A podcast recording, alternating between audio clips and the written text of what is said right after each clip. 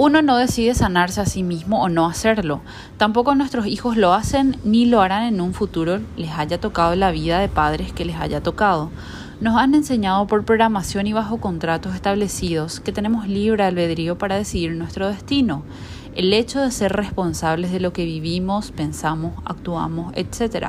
Que cada acción conlleva una reacción. Pero ¿qué tan real es esto? Porque si tenemos el poder de cambiar nuestra vida para mejor, no podemos lograrlo así como según nos lo han hecho creer por miles de años.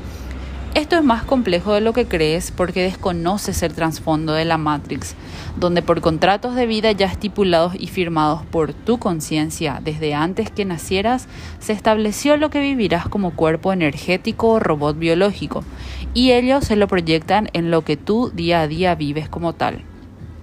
No eres culpable, tampoco víctima, ni dueño de tu destino.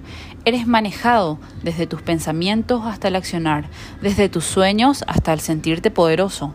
Todo ello ha sido manejado por tu entidad dueña, la cual te creó, para ser el vehículo o herramienta de aprendizaje en evolución de conciencia para tu conciencia manejando por ende ella misma como guía y maestra a su creación para hacer cumplir así los contratos de vida y muerte de acuerdo al plan de esa conciencia, anclada a ese contenedor con fecha de caducidad.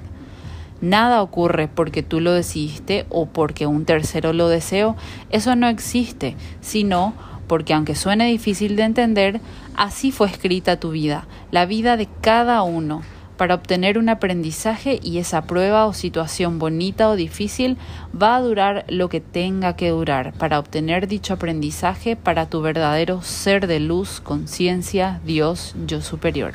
De Darling Guerrera Astral.